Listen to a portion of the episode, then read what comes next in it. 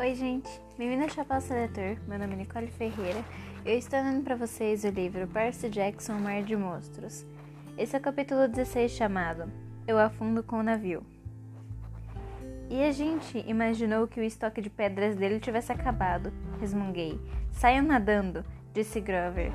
Ele e Clarice mergulharam nas ondas. Annabeth se agarrou ao pescoço de Clarice tentando remar com uma das mãos, o velocino molhado pesando sobre ela mas a atenção do monstro não estava no Velocino. Você, jovem ciclope, rugiu Polifema, traidor da nossa espécie. Tisson parou.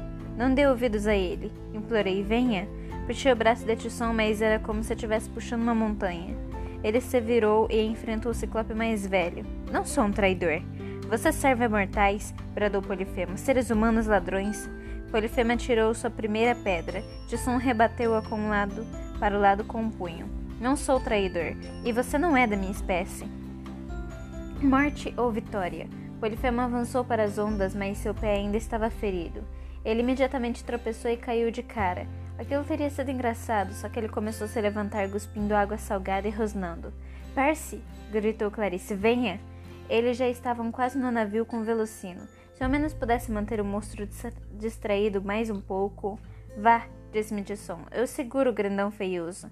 Não, ele vai matá-lo. Eu já havia perdido o Tisson uma vez. Não ia perdê-lo de novo. Vamos enfrentá-lo juntos. Vamos, concordou Tisson. Puxei minha espada. Polifemo avançou cautelosamente, mancando como nunca. Mas não havia nada de errado com seu braço. Ele atirou a segunda pedra. Mergulhei para um lado, mas ainda teria sido esmagado se Tisson não tivesse arrebentado, transformando-a em cascalho. Desejei que o mar subisse. Uma onda de seis metros se ergueu, levantando-me na crista. Peguei um jacaré em direção ao ciclope e chutei-o no olho, pulando por cima da cabeça dele enquanto a água o atirava na praia. Vou destruí-lo, bradou Polifemo. Ladrão de Velocino. Você roubou o Velocino, gritei. Você o está usando para atrair sátiros para a morte. E daí? Sátiros são boa comida. O Velocino deve ser usado para curar. Ele pertence ao filho dos deuses. Eu sou um filho dos deuses. Polifemo tentou me varrer com um golpe, mas eu desviei para o lado.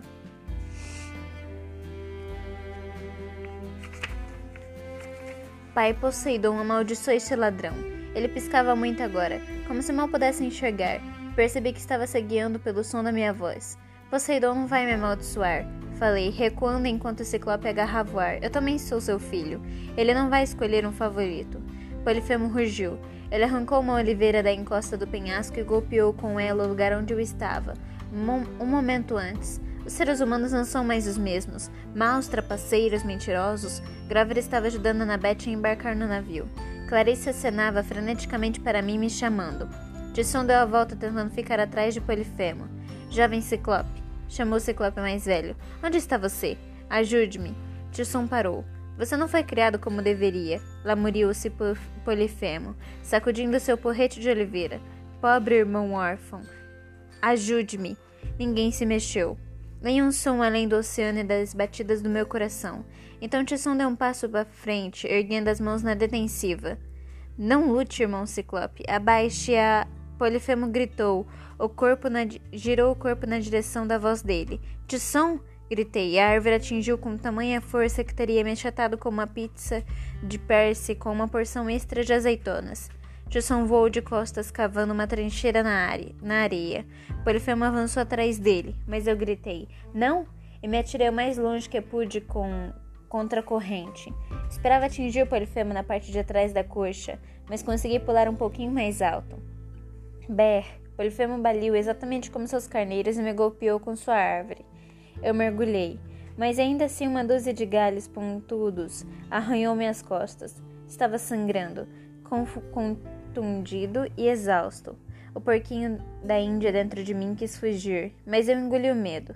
Polifemo desferiu outro golpe com a árvore, mas dessa vez eu estava preparado.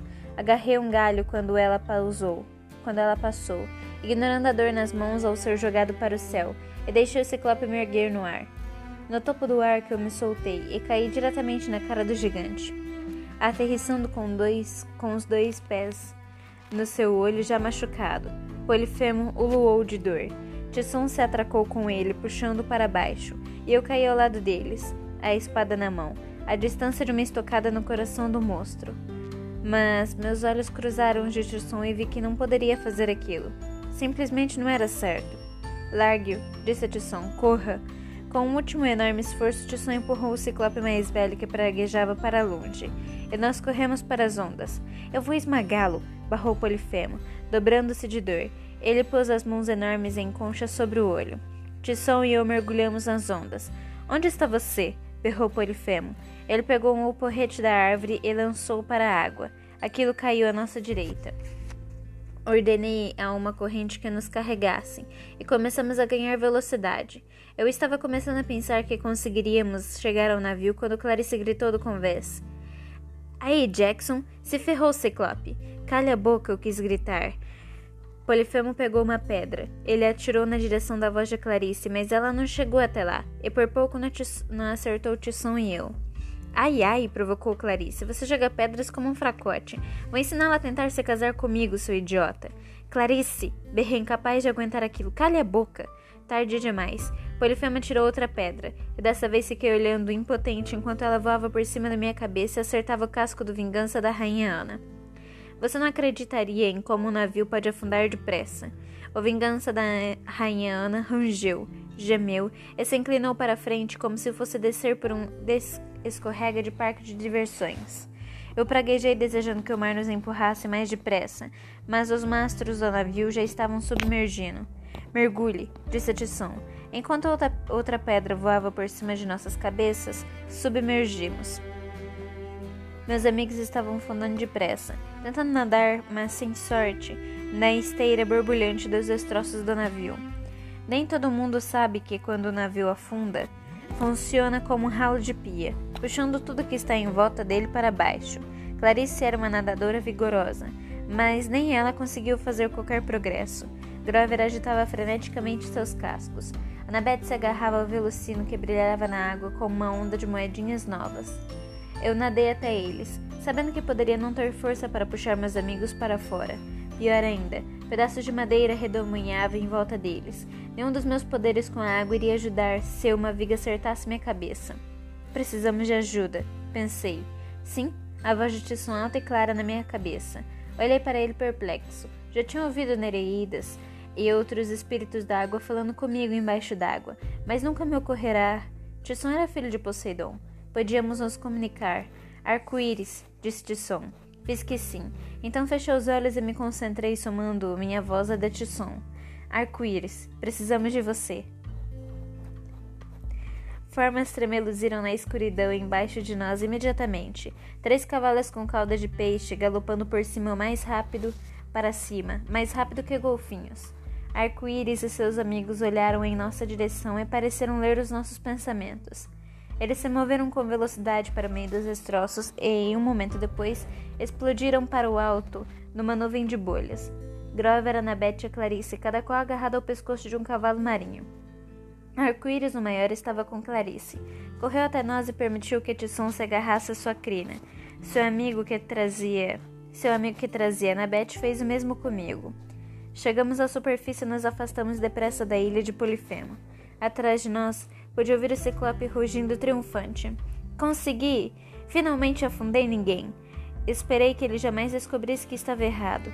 Deslizamos pelo mar enquanto a ilha ia encolhendo até se transformar em um ponto e depois desaparecer. Conseguimos, murmurou Annabeth exausta. Nós. Ela tombou no pescoço do cavalo e adormeceu instantaneamente. Eu não sabia até onde os cavalos marinhos poderiam nos levar. Não sabia onde estávamos indo. Apenas apoiei Annabeth para que ela não caísse. Cobria com um velocino de ouro, que tanto trabalho nos causará, e fiz uma oração silenciosa em agradecimento. O que me lembrou, eu ainda tinha uma dívida com os deuses. Você é um gênio, disse Annabeth baixinho. Então encostei a cabeça no velocino e antes que percebesse também estava dormindo. E esse foi o capítulo 18. A gente se vê no capítulo. Não, esse foi o capítulo 16. A gente se vê no capítulo 17 chamado Uma surpresa nos aguarda em Miami Beach. Até breve.